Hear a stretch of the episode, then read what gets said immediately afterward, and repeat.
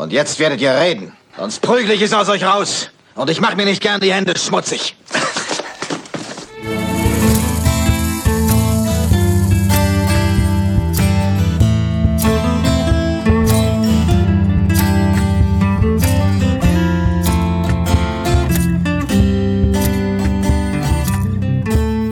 Okay, Achtung, Ohren zu halten, weil ich schreie jetzt nochmal ordentlich rein ins Mikro.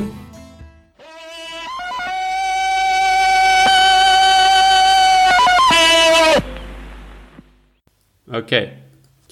Liebe Leute, heute geht's um Lex Barker.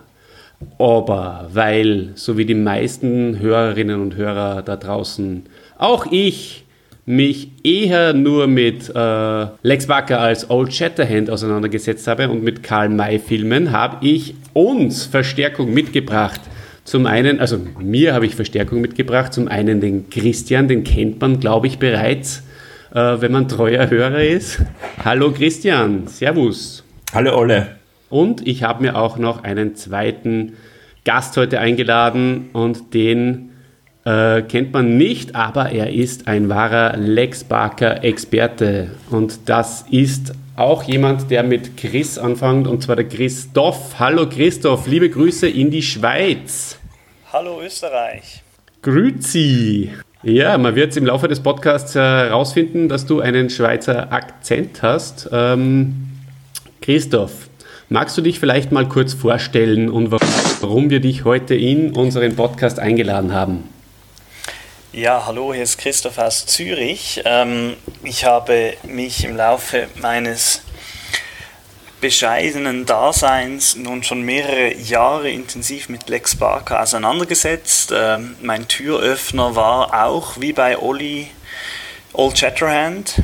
In Jugendjahren äh, habe ihn kennengelernt, den Lex, als den Darsteller des Helden im Film schlechthin, habe mich dann intensiver mit seinem Leben beschäftigt und eine Homepage auf die Beine gestellt, die es bis heute noch gibt, auch wenn sie nicht mehr aktualisiert wird, lexbarker.net.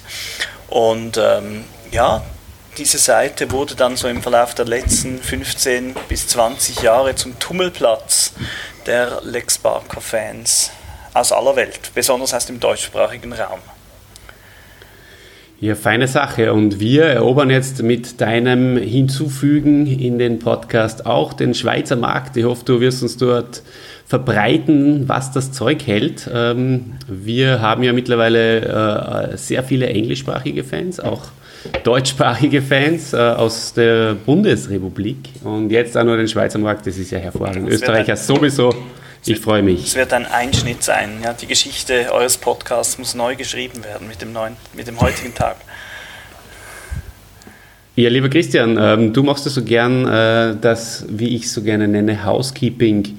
Da bist ja du Profi. Ähm, hau mal außer. Wir haben eine Homepage, die heißt äh, derpodcast.at. Ihr könnt uns auch auf Facebook abonnieren, äh, teilen und ja, einfach nette Kommentare hinterlassen. Genauso äh, bist du auf Instagram, lieber Oliver.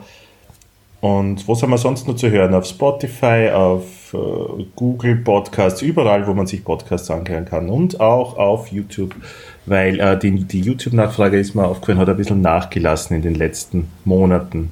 Die war anfangs sehr stark, jetzt ist, glaube ich, zugunsten von Spotify und so weiter ein bisschen zurückgegangen. Mhm. Absolut, ja. Also man kann uns auf vielen verschiedenen Plattformen einfach mal lieb haben und uns äh, drücken und uns liken und abonnieren. Ja, starten wir rein in das Thema Lex Barker. Und ich habe, äh, bevor wir vielleicht zu der Person, bevor wir in Medias Res gehen äh, und über die Person Lex Barker reden, natürlich wie immer ein kleines, schönes Quiz, um reinzurutschen, vorbereitet. Und das Quiz, liebe Leute, das spielt ihr gegeneinander. Es gibt nur drei Fragen dieses Mal. Es heißt der Quiz, der Quiz, mit dem Olli und Olli Chris, Olli Olli Olli Lex oder Grex? Ähm, für diejenigen, die den Grex nicht kennen, ähm, das ist ein äh, bekannter Autor von unter anderem dem berühmten B-Western-Wälzer äh, Mündungsfeuer. Er hat auch noch ein zweites Buch geschrieben, Präriebanditen, und mittlerweile in einem anderen Genre auch noch tätig, aber das nehme ich jetzt nicht vorweg, weil das wird auch Teil einer Frage sein. Aber es gibt nur drei Fragen, weil ja nicht alle den Krex kennen. Also, Frage Nummer eins. ich gebe mein Bestes. Okay, also, die Antwort ist auf jeden Fall bei jeder Frage entweder Grex oder Lex. Ja. Okay. Er ist ein leidenschaftlicher Gin-Romy-Spieler, Raucher Grex. und Whisky-Trinker. Grex, oder? Der Christian, also der, der, äh, ich glaube, dass das für unsere Hörer total verwirrend wird mit Christian und Christoph. Und dann mit Grex und Lex, ne? Wahnsinn. der Christian, mein Freund und Podcast-Kollege, sagt Grex und äh, der Christoph sagt Lex und recht haben dort der Christoph. 1 zu 0 für den Christoph. Herzlichen Glückwunsch. Vielen, vielen Dank. Super. Zum ersten Punkt. Frage Nummer zwei. Wieder, es hat wieder was mit Leidenschaft zu tun. Und zwar, er ist ein leidenschaftlicher Opernfan. Grex oder Lex? Grex. Grex. Diesmal haben beide recht. 2 zu 1 für den Christoph aus der Schweiz. Und die Frage Nummer drei ist, ähm, er hat in seinem gesamten Leben niemals Grex. im Kartenspiel Supertrumpf Porsche verloren. Grex, habe ich schon gesagt. Ich bin auch für Grex. Absolut richtig, ja. Also, ich weiß jetzt nicht genau, aber prinzipiell nie in dem Supertrumpfspiel Porsche äh, äh, diese, diese ähm, ihr wisst ja, was ich meine, oder? Wo man so die, die Karten äh, gegeneinander ausspült und äh, dann sagt Ja. ähm, 235 km/h Stich. Gibt es in der Gibt- Schweiz gibt's nicht? sowas in der Schweiz? Nein, gibt es nicht. Gibt es in der Schweiz nicht, ja. Okay. Gut. Ähm, ich glaube, das äh, hat zur Auf Auflockerung beigetragen. Auf jeden Fall. Das war gut. Lieber Christoph, äh, der Lex Barker ist am 8. Mai 1919 geboren in New York und äh, als Alexander Critchlow Barker Jr. und verstorben am 11. Mai 1973 in New York. Ähm, du hast ja schon gesagt, was die verbindet mit dem Lex Barker. Vielleicht frage ich jetzt den Christian auch noch. Ähm, was so, sind so deine äh, Emotionen oder deine Gedanken, wenn du an den Lex Barker denkst?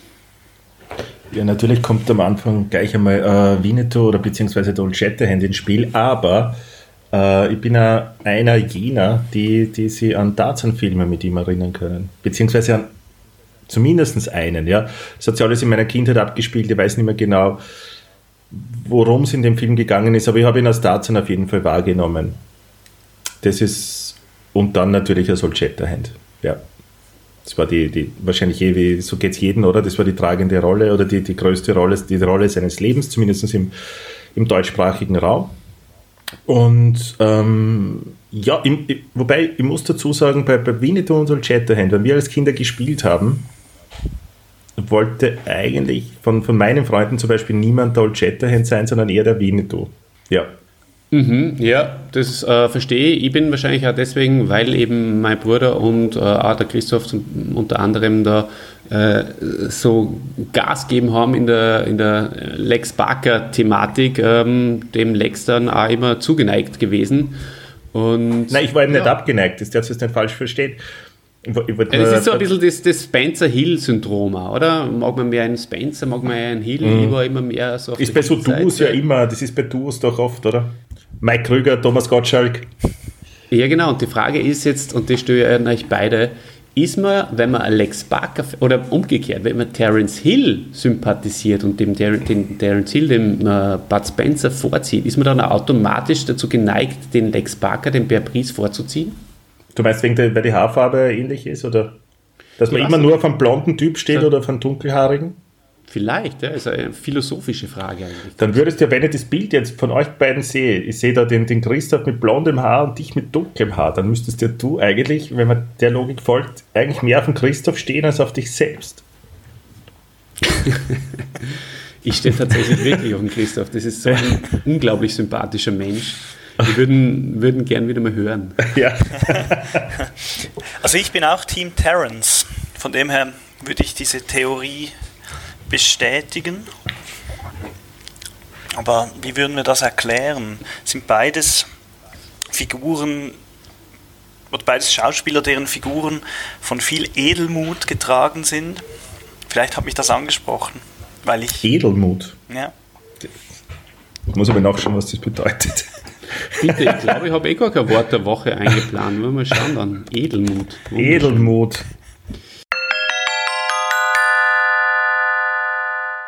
Wort der Woche. Ähm, gehoben. Edle Gesinnung. Okay. Mhm. Der Terence war, war edler Gesinnung.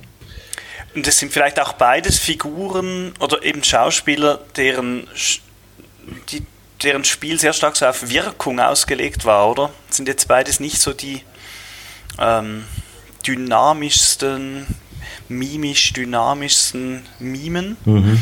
äh, sondern eher Mhm. welche, die in die Ferne starren oder blicken. Nein, eben nicht starren, sondern blicken. Ne? Ja. Also Lex Barker auf jeden Fall, der kann in die Ferne blicken. Aber Pierre Brice genauso. Aber und der Oliver auch. Ja, ähm, wie war das Wort nochmal, Christian? Hast du es nochmal, hast du es noch offen? Edelmut.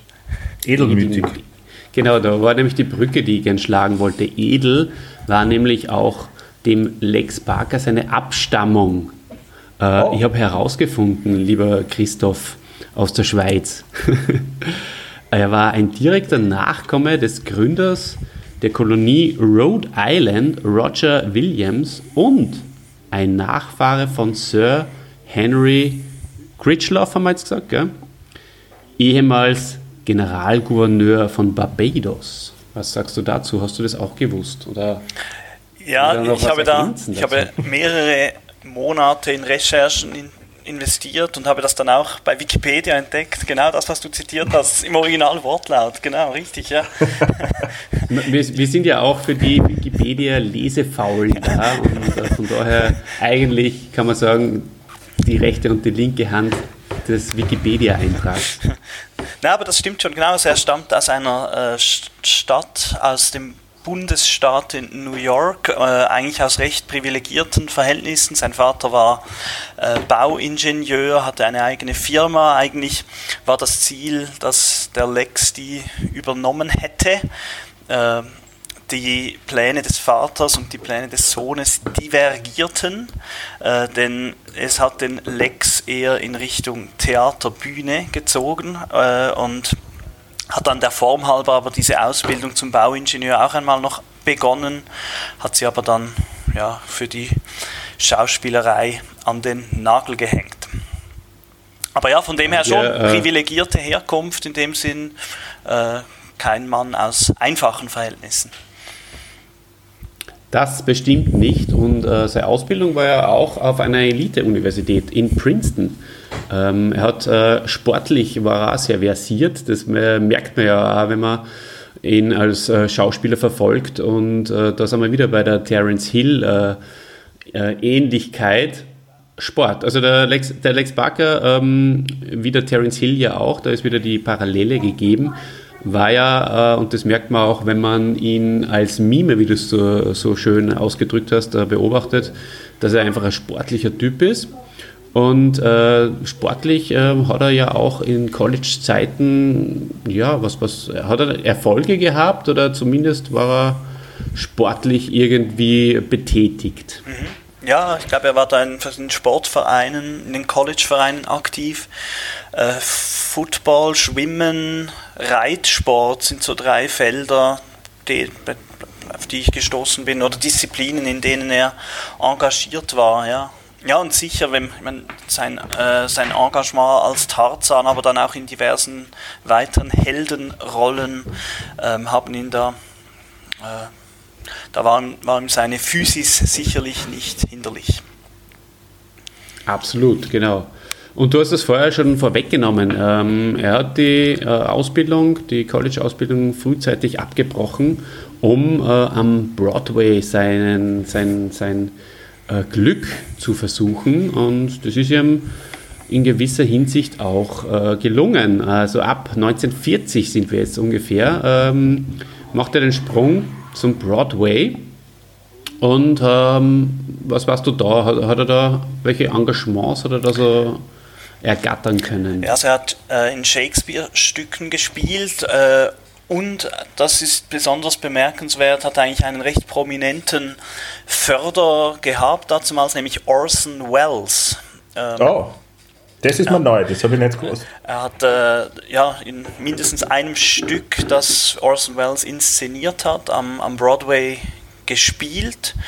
Äh, und so diese zwei Erlebnisse, Shakespeare und Orson Welles, das sind auch Dinge, die er später gerne betont hat in Zeiten, wo er natürlich aufgrund seiner äh, in Unterhalt, seiner Rollen in Unterhaltungsfilmen ja jetzt nicht unbedingt als ähm, Charakterdarsteller äh, besprochen wurde in der Öffentlichkeit. Äh, dass er da doch immer Wert darauf legte, darauf zu verweisen, dass er eigentlich schon auch für das ernste Fach und äh, für etablierte Kulturschaffende ähm, in Erscheinung getreten ist. Aber war Orson Welles zu dem damaligen Zeitpunkt schon etabliert? Das war Anfang der 40er Jahre, oder? Mhm. Also bevor der Lex zum, zum äh, Militär gegangen ist. Ne? Oder bevor er in den Krieg eingetreten ist. Ja, klar. Genau. Ja. Ähm, war Orson Welles damals schon etabliert oder war das vor der Filmkarriere? vom wieder Orson Welles, so hat sich der auch vorher am Broadway einfach erprobt.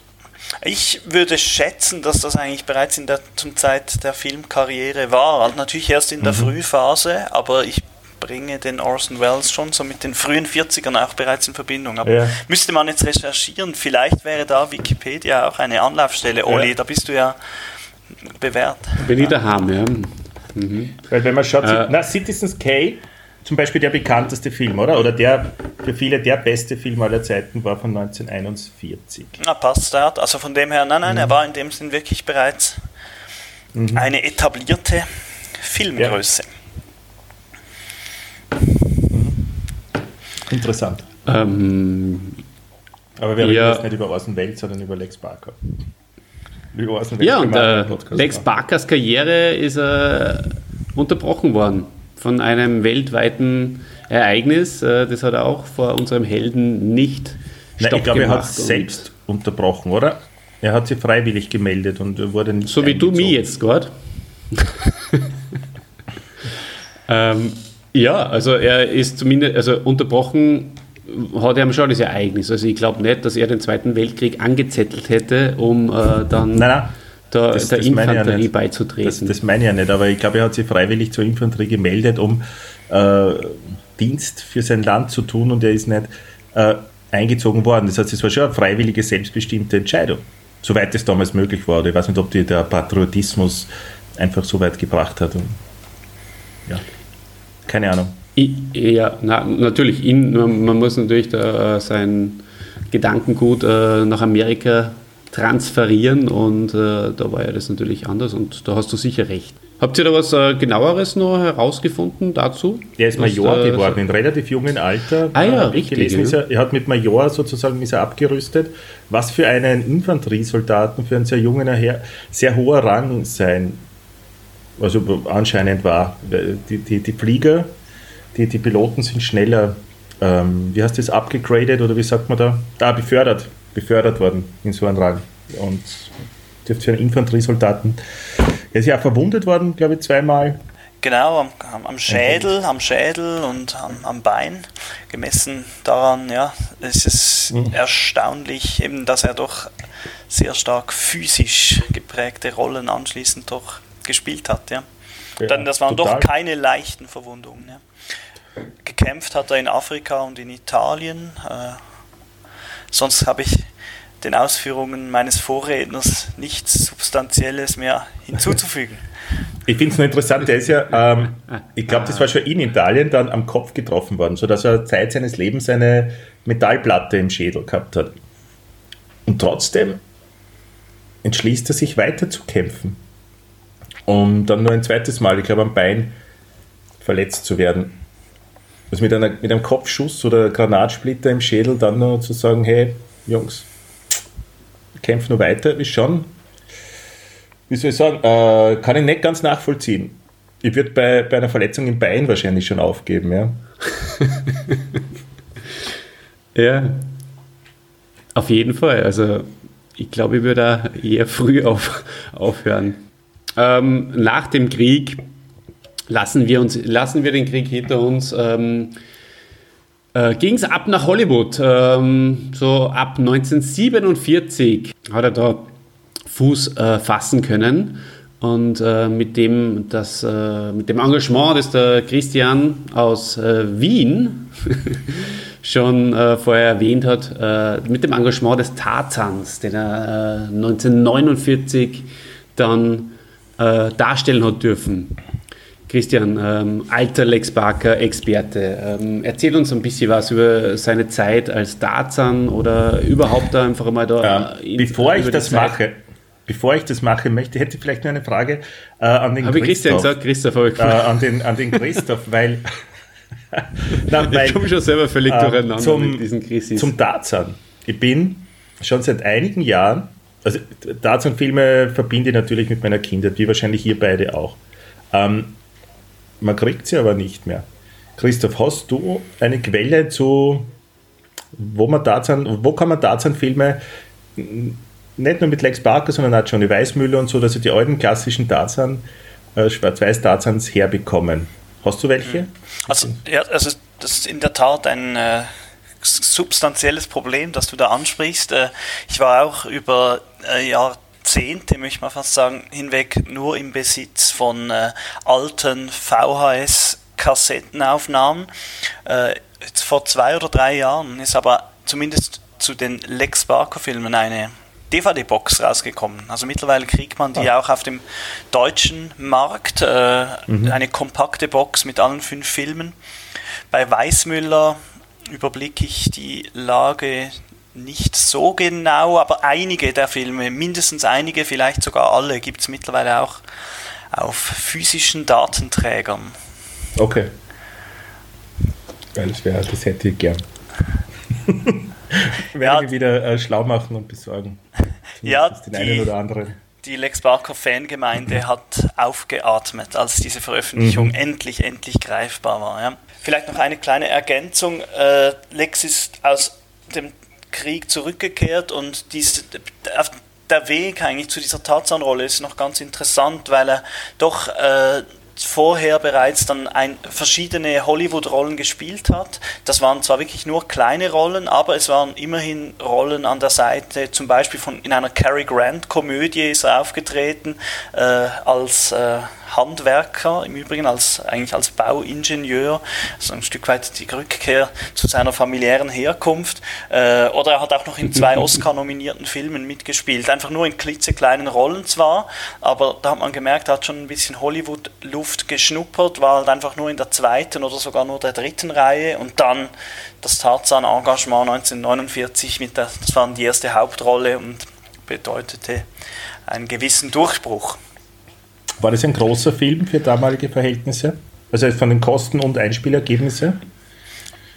Ähm, also ein großer Film war es in dem Sinn nicht, dass, dass diese Tarzan-Filme relativ günstig produziert wurden in einem Stadtgarten von, ähm, von, von LA. Äh, also das, äh, das heißt, es waren jetzt nicht monumentale Produktionen.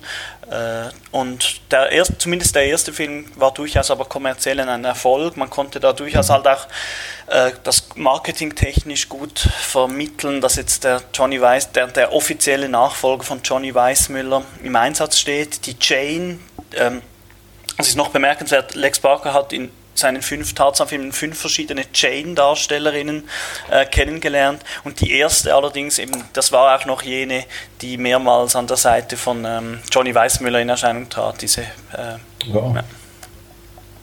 Sehr interessant. Und äh, man, äh, kann man sagen, dass die äh, Tarzan-Filme B-Movies waren eher, oder nicht? Ja, es waren Fließbandproduktionen in dem Sinne, ja. Also äh, weder vom Budget jetzt noch vom künstlerischen Anspruch her äh, in der ersten Liga zu, zu positionieren. Aber es war also eine, eigenst eine eigenständige Filmreihe, die eine treue Fan, äh, okay. Fangemeinde also, hatte. Ich habe ja unter anderem auch in dem, äh, in dem Buch Mündungsfeuer recherchiert und, äh, und äh, das äh, kümmert sich ja ausschließlich um B-Movies und B-Western und ähm, da ist er quasi seinem Genre von Anfang an treu geblieben. Also er ist zu sagen. Recht in diesem, in diesem äh, Bestseller drinnen. Okay, ja super. Und ähm, meine allerwichtigste Frage jetzt, weil es mir gerade ad hoc eingefallen ist, ähm, hat der Lex Barker jemals mit dem Randolph Scott zusammen einen Film äh, gedreht? Eine sehr wichtige Frage, ja. Das, ähm, das ist eine, eine Frage, die mit Ja zu beantworten ist. Und zwar no, Wirklich? Ja, absolut. das ist ja unglaublich. Ja, äh, 19, oh, da, da spiele ich, glaube ich, zehnmal. Ist ja unglaublich vom, vom Christian vom vorigen Podcast ein.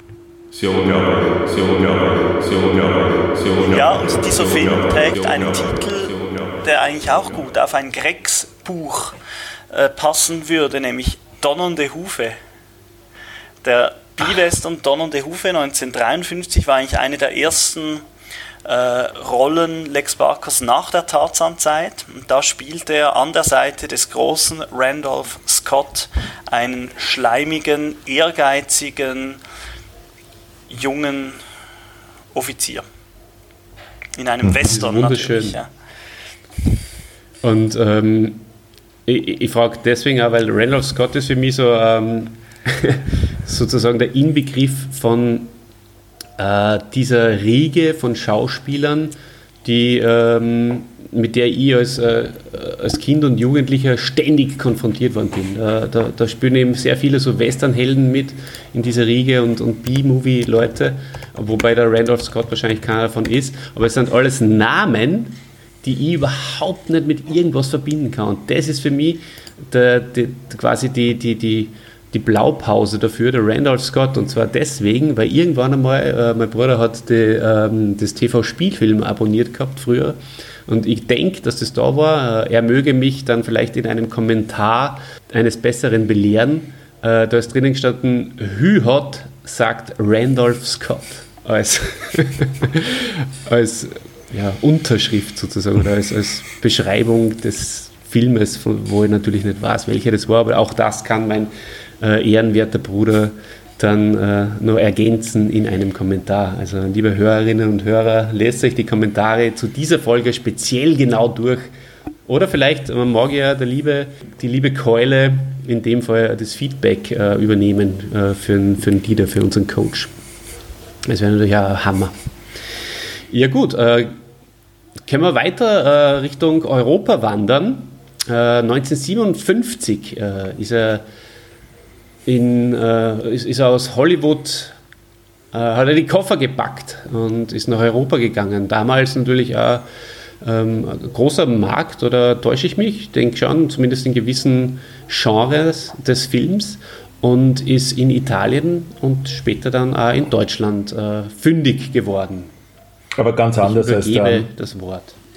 Ganz anders als der, der amerikanische Markt, muss man auch dazu sagen. In Europa seine Filme, ich glaube, das haben wir eh schon mal besprochen, ganz anders gedreht worden. Da hat ja ähm, jeder der Schauspieler eigentlich in seiner Sprache gesprochen. Das heißt, da hast du dann einen, einen, Schauspieler, der Italienisch spricht, aber du sprichst in Englisch dann im Fall von Lex Barker zurück und so. Ich glaube, das hat viele Hollywood-Stars oder Schauspieler, die schon in Amerika groß waren und die dann halt nur ein paar Millionen in Europa gemacht haben, ziemlich äh, verunsichert, verwirrt und ähm, ne, das hat ihnen nicht unbedingt Spaß gemacht. Ich weiß jetzt nicht genau, wie es beim Lex Barker der Fall war, aber viele äh, haben das eben berichtet, dass das Filmemachen in Europa ganz anders war, weil du hast nie so große Studios dahinter gehabt, das waren mehr so äh, Autorenfilme, viel weniger Budget, viel weniger Luxus und von Hollywood kommen, wobei der Lex ja eh von, von, von aus B-Movies kommt, oder? So also wirklich der große A-Listen-Schauspieler war er nie, oder? Mhm. Ja, ähm, war es vielleicht eh anders für den, ja.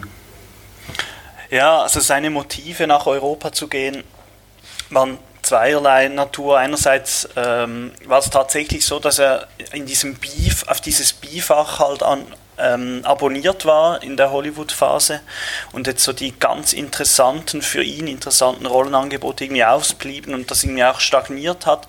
Und dann hat er das gemacht, was sehr viele äh, damals gemacht haben. Man denke auch an Stuart Granger, der dann auch äh, in, äh, in den Winnetou-Filmen als Old Surehand in Erscheinung getreten ist, nämlich, dass man äh, nach Europa gegangen ist, äh, um Hauptrollen zu spielen es war so, dass Italien damals eine relativ ähm, attraktive Steuerpolitik verfolgte, um diese, äh, ja, um, um, um äh, solche Personen anzuziehen. Äh, mhm. Das heißt, die, auch die, die, die, die, Steuersituation war in Italien damals attraktiver als in den USA, was sicher auch ein Motiv war. Das taugt mir, dass ihr Schweizer äh, nicht USA sagt mit Betonung auf A, sondern USA mit Betonung auf U. Ja, ich, mhm. Ja, United, der, der Gedanke der Vereinigung ist ganz wichtig. Ja, ja okay. Logisch. Okay, ja. Ähm, Christian, wolltest du noch was dazu sagen? Äh, also vielleicht, vielleicht, also zu Italien könnten wir. Also jetzt, Entschuldigung, äh, du kannst auch jederzeit noch was dazu sagen, Christoph. Aber ah, du hast den Christian angesprochen. ah, sorry. Ja, also mich, ähm, will mich da nicht vordrängen. Nein. Na, zu Italien könnte ich jetzt nur vieles erzählen natürlich. Also ich war schon öfters in Italien.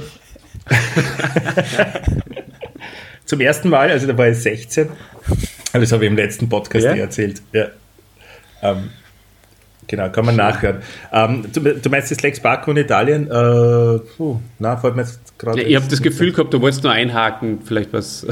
Ja, ich glaube, der Zug ist abgefahren. Gefühl. Mhm. Okay, passt. Ja, na, dann äh, Christoph, das Mike gehört dir. Ja, ich habe noch zwei cineastische Anmerkungen zu Italien. Erstens äh, hat sich Lex Barker in jener Phase vor allem so mit dem Kostümfilm beschäftigt. Äh, das waren vor allem Kostümfilme im Piratenmilieu, Mantel- und Degenfilme.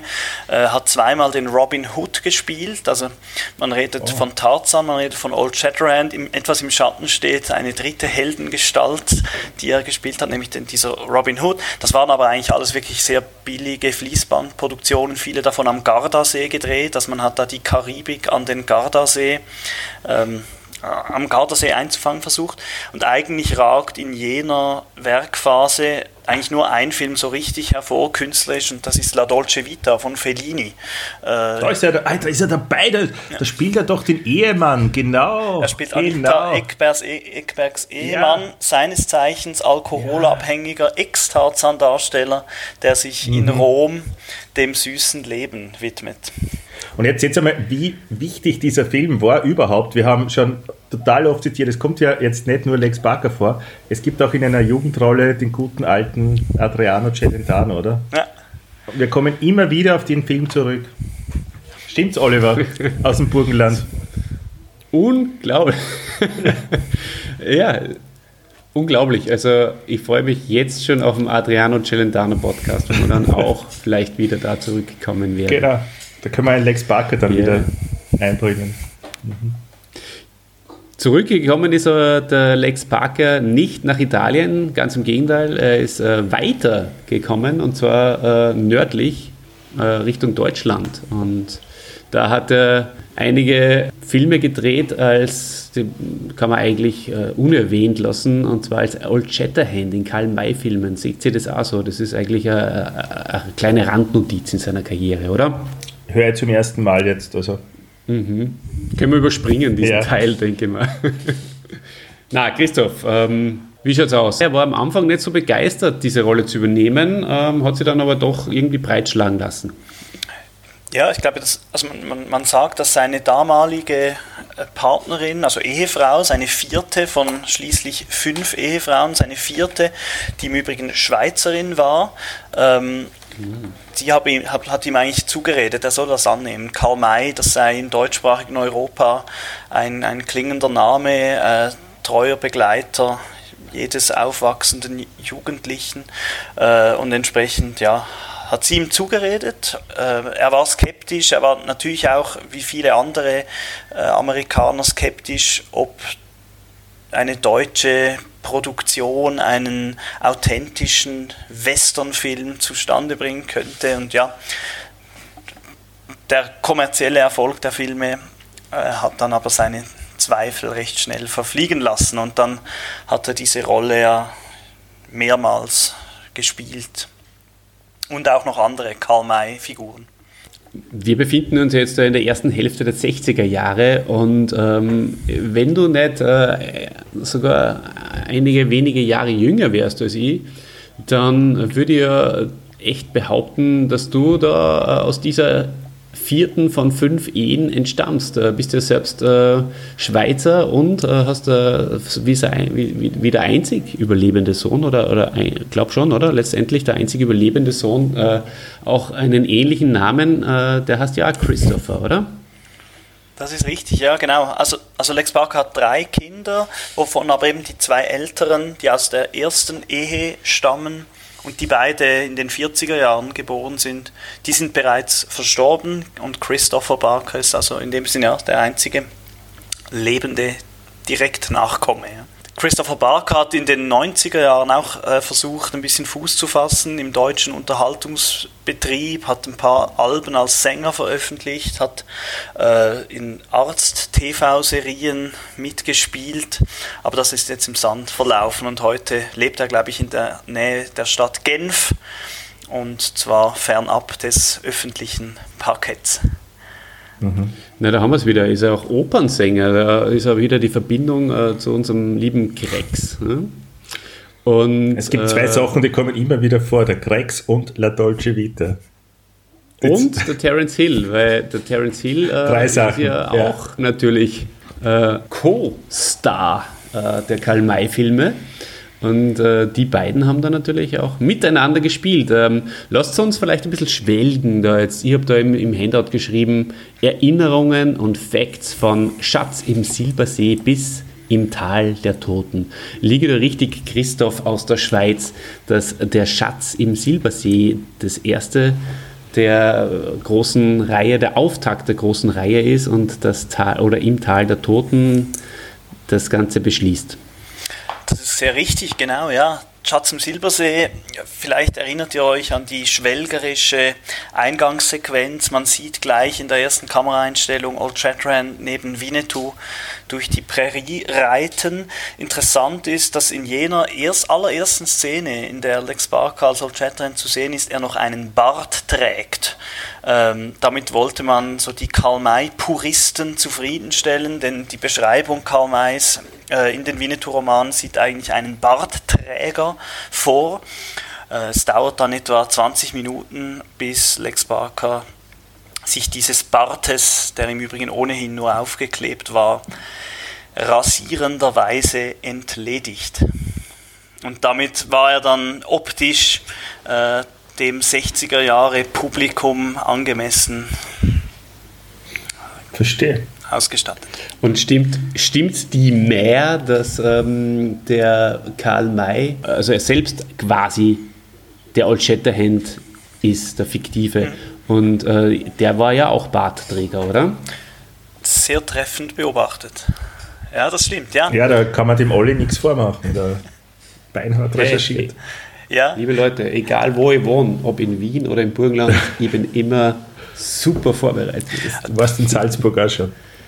Ja. Es gibt diesen Bezug zwischen Old Shatterhand und Karl May in den Winnetou-Filmen eigentlich nur ein einziges Mal. Auch in einer frühen Szene bei Schatz im Silbersee spricht Winnetou Old Shatterhand mit der Anrede Mein Bruder Charlie an. Das ist eigentlich das mhm. einzige Mal, wo dieser Bezugspunkt auf den Vornamen Karl explizit auftaucht. Wow. Das tut mir leid, dass ich dir da jetzt aufbladeln muss, lieber Christoph, aus der Schweiz, aber das stimmt nicht, weil auch im Tode spricht Winnetou zu seinem Bruder äh, auf die Frage, äh, wo es ihm weh tut. hier, hier in der Brust, Charlie. Du hast gesagt, es gibt nur diese eine äh, Reminiszenz an seinen Namen, aber ist das, äh, hast du das auch im Ohr und im Gedächtnis, das, mit, das was ich gerade zitiert habe da? Mm, ja, in diesem Wortlaut ehrlich gesagt nicht, muss ich dir gestehen, aber ich kann mich natürlich täuschen. Vielleicht wäre das jetzt wirklich der Grund, dass man sich diesen äh, bewegenden Film wieder einmal anschauen würde. Ich glaube, die ganze Trilogie. Vielleicht war es auch auf einer Hörspielkassette natürlich, das kann auch sein. Oder so, ja. Es gibt Winnetou-Hörspiele, das wusste ich auch nicht. Äh, sprechen das äh, die gleichen Synchronsprecher oder wer immer das war? Äh, na, also wer immer das war, ist natürlich absolute Frechheit, ja, weil äh, den Old Shatterhand spricht der Gerd Günther Hoffmann und das ist der größte Synchronsprecher aller Zeiten, ja, der ja unter anderem auch Sean Connery und äh, Paul Newman. viele, viele andere spricht. Paul Newman natürlich, ja. Und äh, ich persönlich habe mir an das allerdings immer und immer und immer wieder nur unter Geiern angehört, weil es so witzig ist mit dem Hoppel Frank. Das ist, das ist eine dieser Kassetten, wo man wie Spencer Hill-Filme äh, daraus äh, rezitieren kann ohne Ende. Und äh, das ist, das, das ist im, im Freundeskreis nach wie vor äh, beliebt, dies zu tun. Also mir ist nicht bekannt, dass da die offiziellen Filmsynchronsprecher in Erscheinung getreten wären. Vielleicht anmerken kann man noch, äh, dass es auch englische äh, Synchronfassungen dieser europäischen Karl-May-Western gab und bei manchen davon hat Alex Barker sich dann auch auf Englisch im Original gesprochen für den amerikanischen Kinomarkt. Und wie, weißt du, wie groß war das dann im englischsprachigen Raum? Klein. Das ist dann in drei Kinos, drei Kinos gelaufen, irgendwo in New York oder sowas und das war's, oder? Ja, das ist, das, das, das ähm, muss man sagen, die Resonanz blieb sehr gering. Man hat bei einem mhm. Winnetou-Film, an den ihr euch vielleicht erinnern mögt, der den Titel Old Shatterhand trägt, ähm, da hat man einen Hollywood-Regisseur engagiert, ähm, hat auch nebst Lex Barker noch weitere, also mit Guy Madison noch einen zweiten B-Western-Schauspieler der 50er Jahre nach Europa geholt, der dort äh, die Schurkenrolle spielt. Und da hat man so von der Bildsprache versucht, stärker ein amerikanisches Publikum Publikum anzusprechen, ähm, ein, ein, auch sich von der Romanvorlage äh, weit zu entfernen. Mhm. Und das hat aber nicht funktioniert. Also, äh, obwohl man diese Bestrebungen hatte, auch den amerikanischen Markt zu gewinnen. Okay, aber also, hat einfach der, der Bezug zu Karl May gefehlt wahrscheinlich, oder? Genau. Ja. Mhm. Und es, ja, und es ist vielleicht auch zu sagen, ich meine, dass diese Zeit Anfang der 60er Jahre oder Mitte der 60er Jahre jetzt eigentlich bereits, das war ja durchaus auch eine Zeit, in der die Bildsprache des Western weltweit, auch ausgelöst durch Sergio Leone, ja grober wurde. Und dazu hat dann auch dieses märchenhaft idyllische einfache mhm. Spiel, die Guten gegen die Bösen, äh, schlicht einfach auch nicht so in die Zeit gepasst. Hat nicht mehr gepasst, ja. Mhm. Ähm, das war in Amerika die Zeit von New Hollywood übrigens, wo alles äh, sowieso aufgebrochen ist, wo weniger Studioaufnahmen mehr, also einfach mit, mit Handkamera 16 mm raus und aufnehmen, mit wenig Budget, ganz andere Ästhetik hat das, wenn man das Easy Rider zum Beispiel, ja, das hat eine komplett andere Ästhetik dann bekommen. Wenn man das dem Karl May gegenüberstellt, ist er wirklich ein, ein Heimatfilm in Wahrheit. Ja. Aber war mir als Kind überhaupt nicht bewusst, dass ich den in den 80ern oder vielleicht frühen 90ern, wahrscheinlich nimmer, eher 80er. Äh, als ich die Filme gesehen habe, ist mir nicht klar geworden, dass erstens einmal die Filme schon sehr alt sind und zweitens, ähm, dass es Filme oder Western gibt, die eine komplett andere Ästhetik verfolgen, beziehungsweise wo die Geschichten auch viel schlimmer sind und ja, traumatisierender für ein Kind wahrscheinlich. Ich weiß vielleicht, was überhaupt die, dieser Rerun, den wir dann erlebt haben, war eigentlich wahrscheinlich mehr für die Kinder, oder?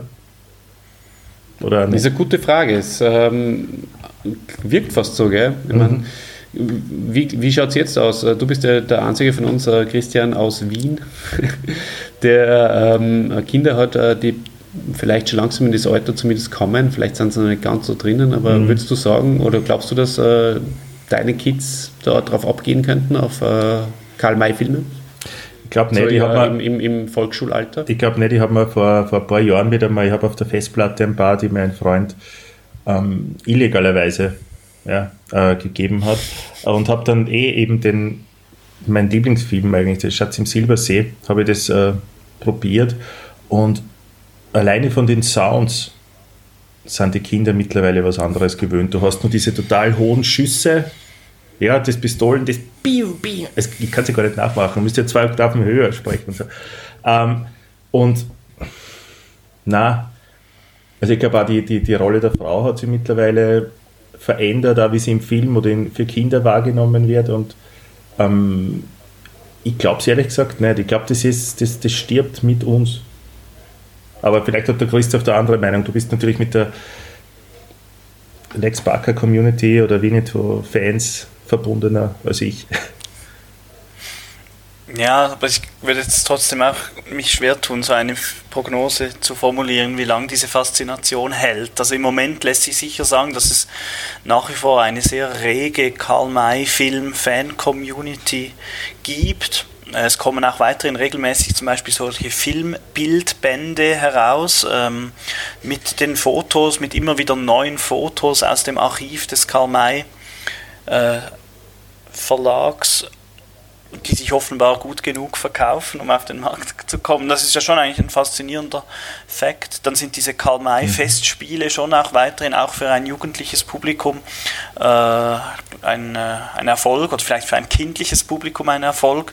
Äh, von dem her, es gibt schon Anzeichen, dass das weitergeht, aber ich, ich, bin jetzt auch bei, mit einem Gedanken bei diesen Neuverfilmungen. RTL hat ja vor ein paar mhm. Jahren versucht, äh, im Übrigen auch wieder mit Soundtrack-Fetzen von Martin Böttcher, äh, eine, die Linie zu schlagen, neue Verfilmungen, der, neue Winnetou-Verfilmungen zu realisieren. Wotan Wilke Möhring spielte da den, den Old Shatterhand, gedreht wurde auch im ehemaligen Jugoslawien, also teilweise an den identischen Drehorten. Und es hat aber nicht. Der ist bekannt aus Männerherzen, vielleicht. Ähm, genau, und als Tatortkommissar, ja. Und es hat aber ja, nicht. Oder aus 28 km/h, hat übrigens auch eine großartige Rolle. Er ist ja ein guter Schauspieler, muss man ja. sagen. Ja, und, äh, Für mich hat er ganz gut gefallen. Also Mir hat der, das war zwei Teile, oder? Drei Teile sogar. Drei Teile sogar, habe ich gesehen, mhm. hat mir mhm. eigentlich, muss ich sagen, äh, erstaunlich gut gefallen, ja. Mhm. Ja, ja aber die Resonanz war nicht gut genug, dass man jetzt da, mhm. das irgendwie weiterverfolgt hätte. Und ich glaube auch, mhm. dass die Einschaltquoten eher bescheiden blieben. Also das wäre auch ein Indiz dafür, dass es irgendwie jetzt zumindest in dieser neuen Form nicht mehr so richtig funktioniert hat. Mhm.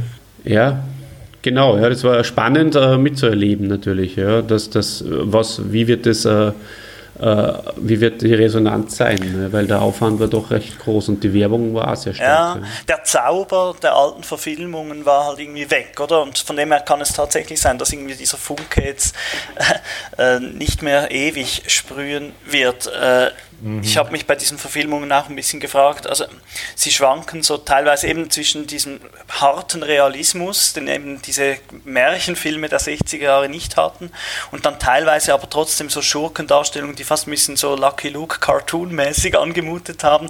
Äh, also irgendwie, der Film war, also diese Neuverfilmungen, sie waren unterhaltsam, aber es war nicht so ganz klar, wohin sie wollen. Äh, und mhm. der naive mhm. Zauber der 60er Jahre war da war da irgendwie weg.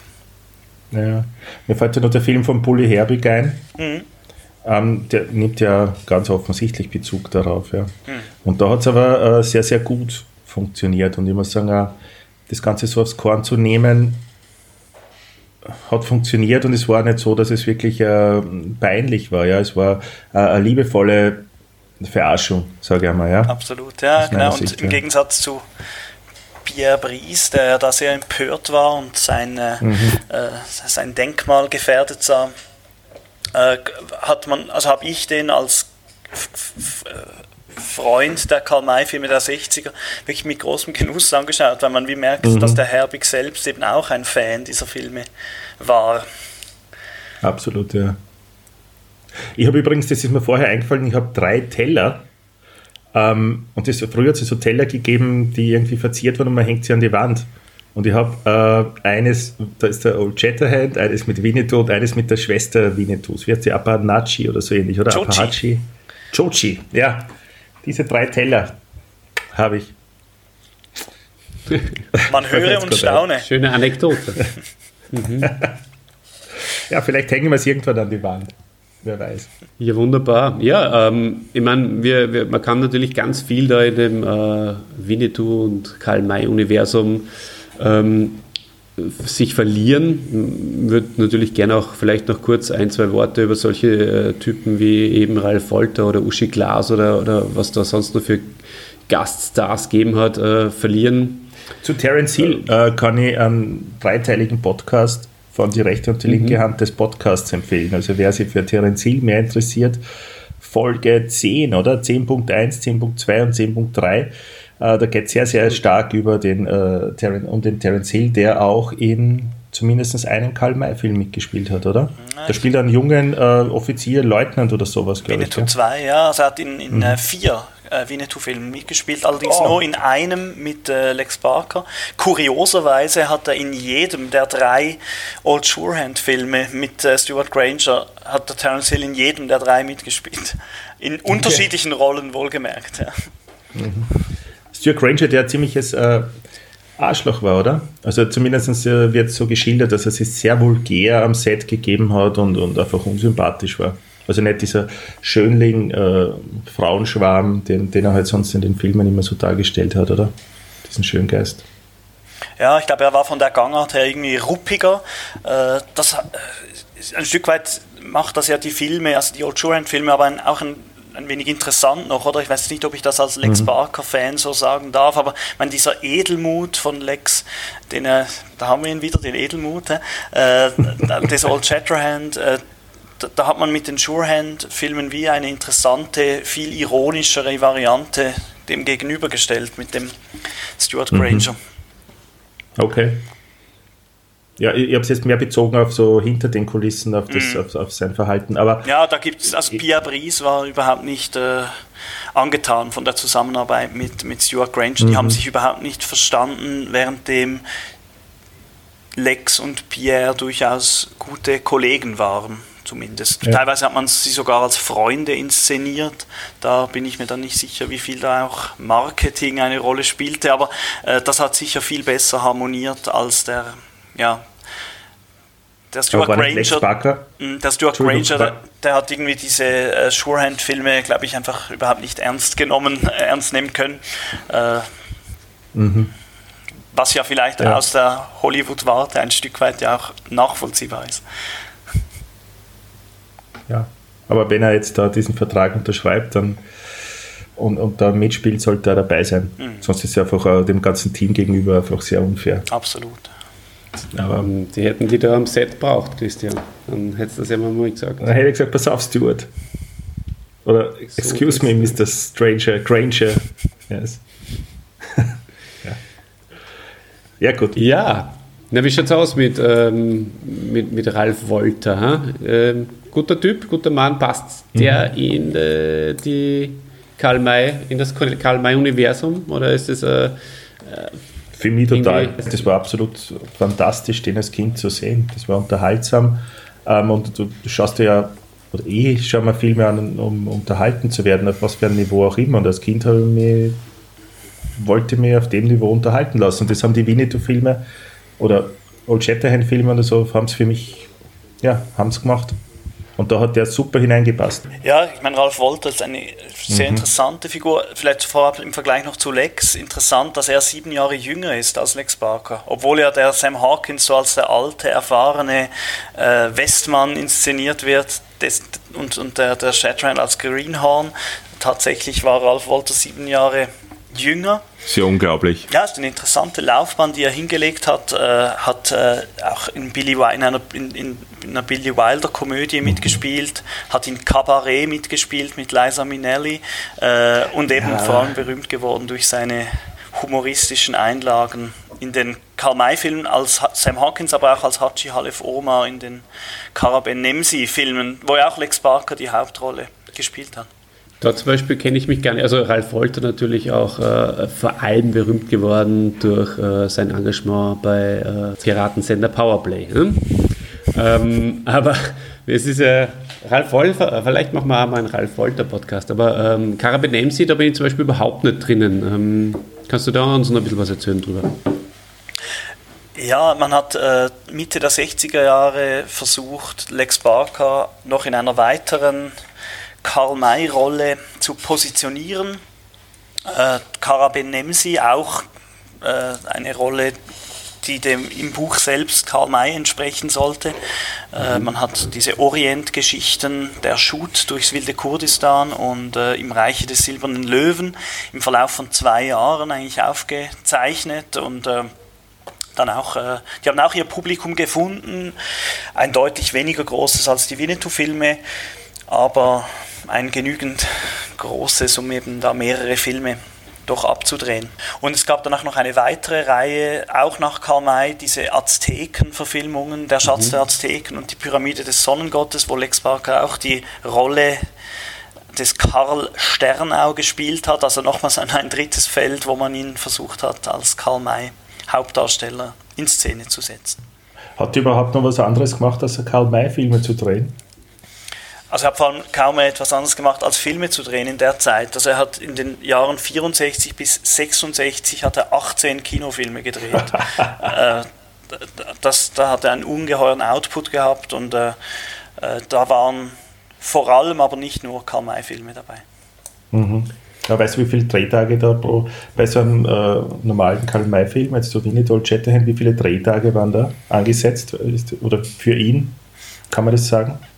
Mm, also aus dem Stehgreif kann ich es nicht sagen, aber ich hätte jetzt, wie gesagt, aufgrund der Kadenz der Veröffentlichung waren das vielleicht so zwei Monate pro Film, oder? Sonst kriegt man das gar nicht hin, in so kurzer mhm. Zeit so viele, so viele Filme. Ja, ja äh, Karl-May-Zeit. Tolle, interessante Zeit, natürlich die für uns äh, berühmteste und äh, präsenteste Zeit äh, von Lex Barker.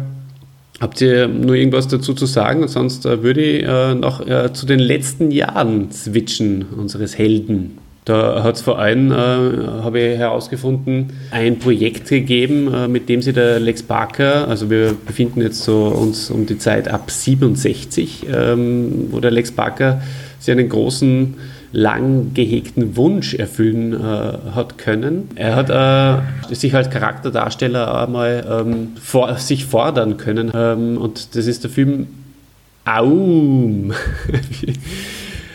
oder Aum. Christoph, hilf mir aus der Patsche, bevor ich mir da um Kopf und Kragen rede. Na, ich glaube, Aum war, war goldrichtig. Ja, das ist ein ganz interessantes Projekt, wurde äh, eine seiner letzten Filmrollen.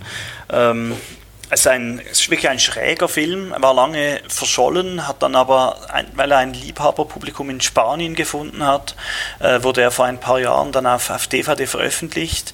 Der Regisseur Gonzalo Suarez gilt so ein Stück weit als äh, Vorgänger von Almodovar. Äh, also ist wirklich so ein, ein, ein, ein, ein Kunstfilmprojekt und Lex Barker spielt darin, haltet euch fest, einen alternden Schauspieler, der mit seinem Dasein dermaßen unglücklich ist, dass er sich in einen Stein verwandelt. Das ist seine Rolle. Es ist ein Film, der nie, er wurde, glaube ich, nur an ein oder zwei Festivals gezeigt, er hat nie einen breiten Vertrieb gefunden, ist aber einfach glaube ich, für Lex Barker ein Herzensprojekt gewesen in einer Zeit, in der er eben nicht mehr wirklich viele interessante Rollenangebote hatte und von dem her ist es ein Film, der insbesondere in Fankreisen natürlich absoluten Kultstatus genießt. Und du gesehen natürlich, oder? Hast du, glaubst du, von dir behaupten zu können, dass du alle Filme von Lex Barker gesehen hast, inklusive auch dieser Kinoserie, die da ab 1967 da auch, ähm, oder ist es war es eine Fernsehserie, eine Serie, wie du sagen würdest, ähm, gedreht wurde? Okay, also die erste Frage, ich habe nicht alles von ihm gesehen, es ist nicht alles greifbar. Ähm, es sind allerdings nur sehr wenige Filme und Auftritte in TV-Serien, die ich nicht gesehen habe. Die zweite Frage, die betrifft wahrscheinlich diese Mr. Dynamit Kinoserie. Wahrscheinlich sprichst du auf, sprichst du auf die an. Man hat versucht, äh, nach der nach dem Abflachen der Karl-May-Erfolgswelle Lex Barker irgendwie neu zu positionieren. Und die 60er Jahre waren ja nicht nur das Zeitalter der Winnetou-Filme, sondern auch das der James Bond-Filme. Man hat da versucht, Lex Barker in der Rolle eines deutschen Geheimagenten in Szene ah. zu setzen. Mr. Dynamit, Morgen küsst euch der Tod, so lautet der etwas martialische Titel äh, dieses Films, der eine internationale Produktion war, internationale Großproduktion. Italien, Spanien, Frankreich waren dabei. Ähm, und äh, es hat sich aber bereits im Verlauf der Dreharbeiten gezeigt, ja, dass es Unstimmigkeiten gab und schließlich fand der Film dann auch jetzt nicht ein besonders großes Publikum, sodass man dann von einem zweiten Film abgesehen hat. Ähm, kann es sein, dass ich da auf YouTube, ich war auf YouTube äh, für, für, Vorbereitungszwecke auf der Suche nach einer äh, Doku über den Lex Barker, bin nicht fündig geworden. Übrigens, anscheinend gibt es da nicht wirklich etwas Gescheites. Und bin dann auf einen, so einen Film und ich glaube, das muss Dynamit oder Herr Dynamit gewesen sein, äh, mit Klaus Kinski gestoßen in Rio, ja, kann das sein? Nein. Oder da spielt er sowas, ein Serienkiller oder ja. ein Auftragskiller oder so etwas, gell? Ja, äh, das ist ein anderer Film dieser sehr vielen Filme, die er damals gedreht hat. Ein, auch ein kurioses mhm. Projekt, das, das den, den, Namen Gern habe ich die Frauen gekillt trägt. Das war ein Episodenfilm, da hat man versucht, die drei Karl May Stars, Stuart Granger, Pia Brice und Lex Barker in einen Kinofilm zu packen.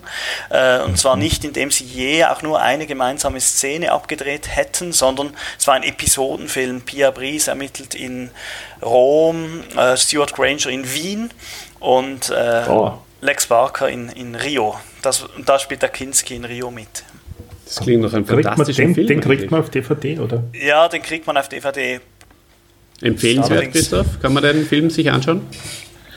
Äh, ich finde ähm, ketzerischerweise die Wien-Episode eigentlich besser als die Rio-Episode. Die Pierre Brice-Episode ist ganz schlecht. Äh, ist ein ja, filmhistorisch nicht uninteressantes Machwerk äh, ein, eines hilflosen Gehversuchs, äh, die, die, einen neuen Agentenfilm ins Leben zu rufen. Mhm.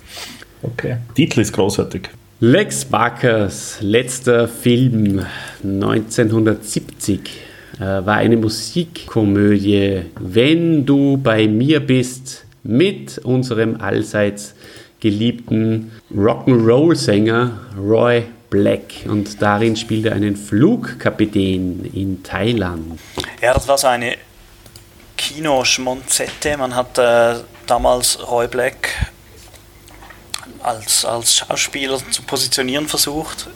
Roy Black spielt den Co-Kapitän und Lex Barker den Captain, ist aber trotzdem nur eigentlich eine Nebenrolle, die er dort spielt und wurde sein letzter mhm. Kinofilm. Mhm. Ne, Roy Black, das, das hat ja auch funktioniert, oder? Der, ich weiß nicht, wie viele Filme der dann äh, gemacht hat, aber der war über eh, wahrscheinlich zehn Jahre oder so öfters im, im Kino zu sehen, ja. Ja, genau. Auch Oft mit Uschi-Glas, ja, genau. Genau, genau. Wobei okay. eben diese Filme vor allem auch dazu dienten, die neuesten Singles zu äh, publikumswirksam zu, zu präsentieren. Mhm. Apropos Singles, wir sind noch nicht auf die Musikkarriere vom, vom Lex Barker eingegangen. Was, was hat ihn denn da geritten? Ja, ähm, Mitte der 60er Jahre hat Martin Böttcher ihn angesprochen. Martin Böttcher, der die Soundtracks der Winnetou-Filme komponiert hat. Ähm, mhm. Ja, ob er nicht eine Single mit ihm einspielen wolle. Es gibt da Aufnahmen, dass die wo, wo Katharina Valente mit ihm Gesangsübungen macht.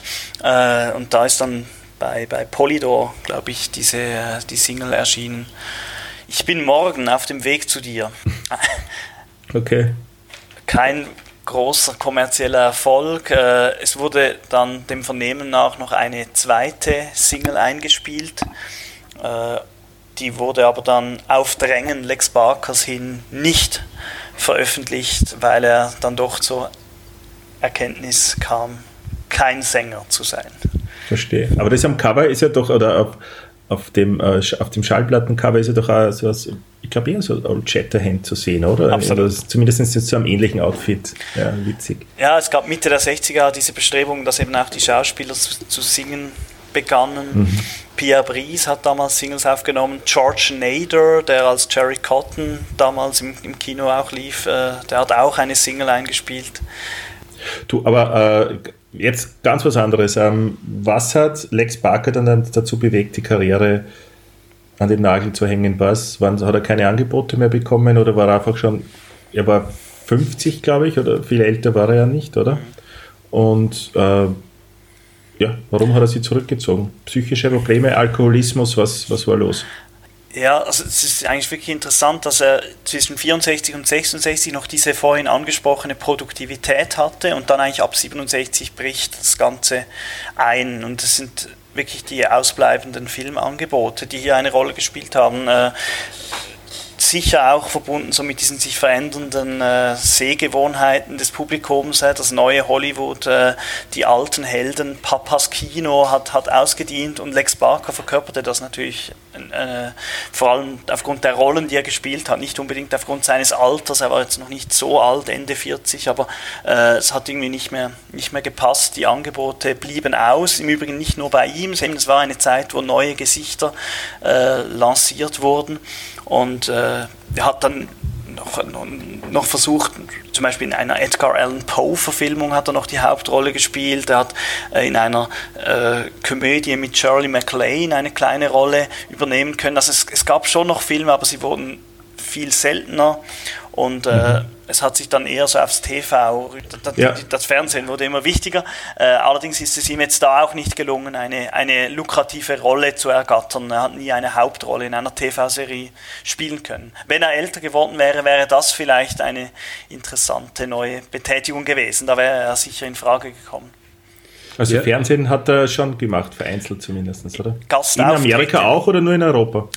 Äh, nur in Amerika sogar. Ja, das waren dann nur noch amerikanische Serien. Also ist dann, hat Europa verlassen. Äh, also hat zwar in Spanien noch das Haus gehabt, aber in Europa keinerlei Angebote mehr gekriegt nach Wenn du bei mir bist. Und äh, ja, hat dann Gastauftritte gehabt in verschiedenen amerikanischen TV-Serien. Und ich habe ja herausgefunden, dass er mit seiner Frau, mit seiner letzten Frau, Tita Cervera, ähm, auch einen unglaublichen äh, Scheidungskrieg ja auch gehabt hat, einen exzessiven und ähm, mag das auch irgendwie ihn dementsprechend belastet haben. Gut, du, du bist da jetzt auch kein Arzt, aber was ist deine Einschätzung zumindest dazu?